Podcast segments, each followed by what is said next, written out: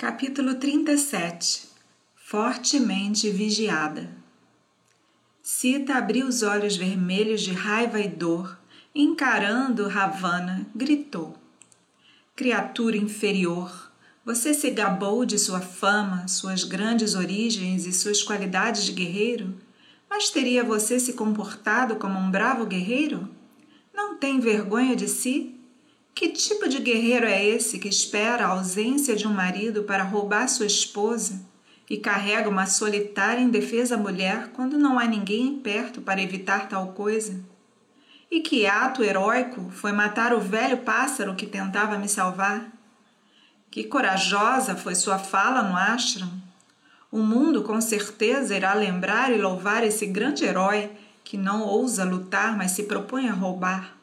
Se você realmente vem de uma família nobre, que vergonha você trouxe a ela. E o que você espera me carregando para longe? Quanto tempo você espera viver? Muito em breve, as flechas de Rama te encontrarão e acabarão com sua vida.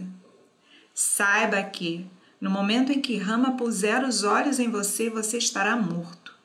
Não tem esperança de escapar. Sua morte é certa nas mãos dele. Então o que você ganha com essa trapaça? Jamais serei sua. Eu morrerei antes de me submeter a você, e você não poderá escapar do meu senhor, depois de provocar a sua ira. Logo você verá o rio Vaitarani no inferno. A imagem vermelha incandescente te espera para um abraço, assim como a árvore com os espigões de ferro. Rama, em uma hora, matou seu vasto exército de rakshasas em Janastana. Ele deixaria você escapar? Logo ele mandará você para Yama. Enquanto dizia essas palavras de desprezo e de aviso, Ravana, sem a carruagem, corria como uma flecha através dos céus em direção a Lanka. Eles cruzaram os céus sobre muitas montanhas e rios, e Sita viu algumas pessoas embaixo, em pé, no alto das colinas, ela tirou a sua faixa e, amarrando suas joias dentro dela, tirou a trouxa no chão. Ela fez isso na esperança de que os ornamentos assim jogados pudessem ser vistos por Rama e serem uma pista da direção em que ela estava sendo levada. Cruzando pampa e depois o mar, Ravana adentrou a cidade de Lanka. Ele foi para seus aposentos com a inconsolável Sita. O tolo achava que havia assegurado o prêmio mas ele estava levando para casa sua própria morte em forma de mulher.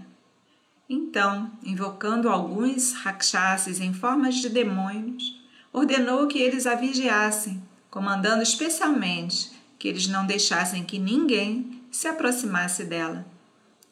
Deem a ela o que ela quiser, roupas, ouro, joias, sirvam a ela e a honrem como se estivessem servindo a mim, ele recomendou. E deu um aviso. Quem quer que seja que diga uma palavra sequer que possa ofendê-la será punido com a morte. Ninguém, de propósito ou não, deve causar a ela raiva ou dor. Tendo assim instalado Sita no apartamento interior, ele passou a considerar o que deveria fazer em seguida. Ele mandou chamar espiões experientes e deu a eles a seguinte ordem: Vão imediatamente a Janastana, onde Cara morou. Via, vigiem cuidadosamente e me tragam notícias do que Rama está fazendo. Enquanto Rama estiver vivo, eu não posso dormir. Ele é o meu maior inimigo. De algum jeito ele deve ser morto. Vão corajosamente agora, façam seu serviço e retornem. Aprisionada em uma ilha, rodeada pelo mar, Sita não sabia onde estava ou quão longe de Rama se encontrava. Ela esperava que, de algum modo, o seu senhor chegaria, mataria Ravana e a salvaria. Apesar de tanta dor, pensar na força e na destreza de seu senhor a faziam ousada e lhe mantinham a mente firme. Era também algum consolo que o rei Rakshasa não tinha se comportado como uma besta com ela. Após despachar seus homens para Janastana, Ravana retornou para a companhia de Sita. Ele a viu assolada pela dor chorando. Os rakshasas a observavam com cuidado. Ele imaginava que se ela visse toda a sua riqueza e poder, se submeteria a ele. Então ela foi levada através do grande palácio, para que visse a riqueza e a grandiosidade ali demonstradas. Nenhum outro rei na terra jamais tinha possuído tanta riqueza e tantos meios de se entreter. Mostraram a Cita ouro e joias e sedas em profusão, plataformas curiosamente forjadas, veículos e torres, milhares de serviçais e cada símbolo existente de riqueza e poder real. Mas os pensamentos dela estavam em outro lugar. Havana também tentou convencê-la da vastidão de seu exército, mas ela já tinha formado opinião sobre seus poderes e a deu de forma mordaz. Ainda assim, Havana contestou. Tudo isso você pode contar como seu e usufruir como tal. Você será minha rainha, mais querida a mim que minha própria vida. Eu tenho muitas esposas, mas você será senhora de todas elas. De agora em diante, meu amor será seu e somente seu. Escute-me, faça, faça o meu desejo. Milhões de milhas de oceano circundam essa ilha que é guardada por poderosos soldados. Ninguém pode entrar nessa cidade. Nenhum dos deuses ou azuras se assemelha a mim em poder e eles sabem disso. Que prazer ou honra você tem de se prender a uma pobre criatura humana que foi banida de seu reino pobretão vagando pela floresta? Para corresponder à sua beleza, você precisa de minha riqueza. Não desperdice os anos da sua juventude. Você jamais colocará os olhos em Rama novamente. Tenha certeza disso. Rama não pode se aproximar dessa cidade. Trate esse reino como seu. Trate a mim e a todos os deuses obedientes como escravos. Até agora, por causa de seus pecados, em algum nascimento anterior você passou por dificuldades, mas agora aqui você desfrutará comigo os frutos de seus méritos anteriores. Você será a rainha de Lanka e a esposa do senhor Lanka, o conquistador de Kubera. Deixe-nos ter prazer flutuando no mundo no Vimana de Puspaka. Desde que a nuvem de tristeza desapareça de seu rosto e permita que a lua da alegria apareça. À medida que Ravana falava, lágrimas caíam dos olhos de Sita. Ela cobriu o rosto com a ponta de seu sário porque não queria que seus inimigos achassem que ela estava com medo. Ravana implorava e a importunava: Não seja tímida, não há nada errado em, em me aceitar, nada com que se envergonhar. Foi dito que devemos aceitar as dádivas de Deus. Ó oh, linda criatura, eu me curvo a seus pés e imploro pela sua graça. Sou seu escravo. Esquecendo de todo o meu poder e grandeza, eu lhe imploro por seu favor. Jamais em minha vida me, me curvei dessa maneira. Ele realmente achava que poderia persuadir Cita e ganhar sua afeição. Se a mente de alguém está clara, se pode corajosamente enfrentar qualquer situação. Então, apesar de sua dor, Sita falou audaciosamente com Rakshasa. Ela colocou um pouquinho de grama entre ela e Ravana antes de lhe responder. Palavras vaidosas foram ditas por Ravana em suas vestes sannyasi sentada em frente de frutas servidas por ela em Panchavati. A aprisionada Sita então falou, fazendo eco com as palavras dele. Saiba quem eu sou. Dasarata era famoso em todos os três mundos e reinou longos anos, sendo um baluarte do Dharma e defensor da verdade. Seu filho Rama, de presença divina e coragem leonina, é meu marido.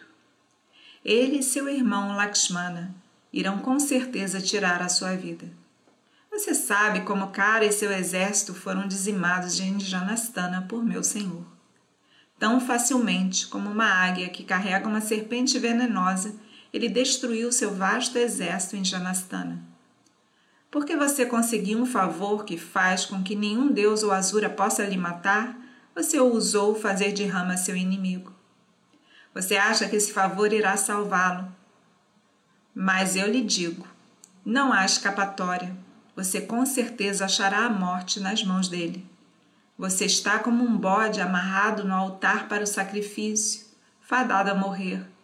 No momento em que Rama puser os olhos enraivecidos em você, você cumprirá o seu destino.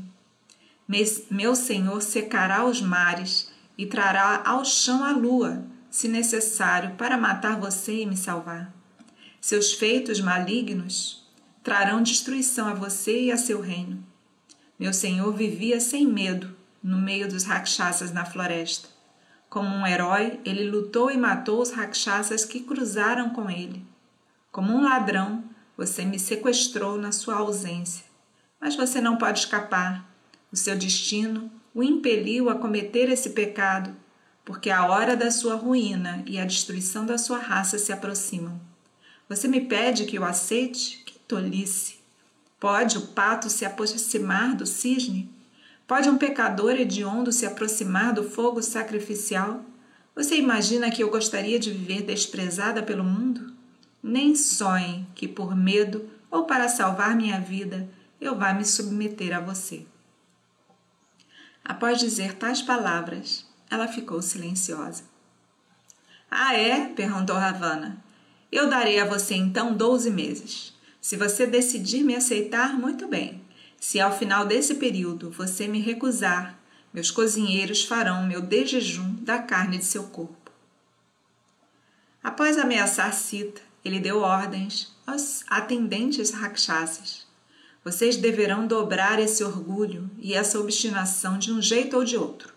Coloquem-na sozinha no jardim de açúcar e usem medo e tentação para fazer com que ela veja a razão. Assim como treinamos uma elefanta, vocês devem treiná-la para se submeter. E partiu com raiva para seu palácio. Os rakshasas levaram Sita para o jardim de açúcar. Era um lindo parque ligado aos apartamentos das mulheres. As árvores eram cheias de flores e frutas e lindos pássaros brincavam entre elas. Aqui, cercada e guardada pelos terríveis e horrendos rakshasas, Sita foi prisioneira. Apesar de assolada pela dor, ela tinha fé que Rama e Lakshmana, de algum modo, iriam descobrir onde ela estava e a resgatariam. Mas seu, que seu senhor destruiria Ravana e a levaria de volta para sua vida feliz ao lado dele. Sustentada pela fé, ela não se amedrontava com as ameaças, nem era enganada pelas tentações. Não foi um dia, ou dois, mas meses, em que Sita foi prisioneira no jardim de Azoka. Ainda levaria um tempo, até o dia em que o poderoso Hanuman, atravessando o mar, visitaria Sita em sua tristeza e traria a ela a mensagem de esperança e amor e a certeza do alívio. Rama ama você infinitamente. Ele logo estará aqui, não tenha medo. Todas as mulheres da nossa terra que sofrem de algum modo são réplicas de Sita. Que todos os homens sejam como Hanuman, puros e heróicos, ajudantes dessas mulheres sofredoras. Nós vamos agora para Rama e Lakshmana.